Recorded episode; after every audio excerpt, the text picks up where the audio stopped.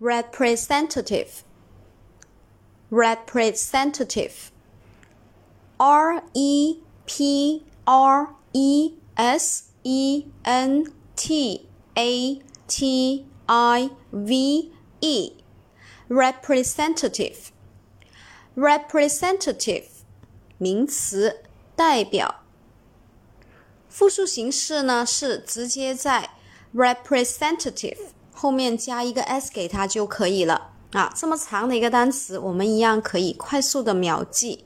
下面我们重点来说一下这一个单词的记忆方法。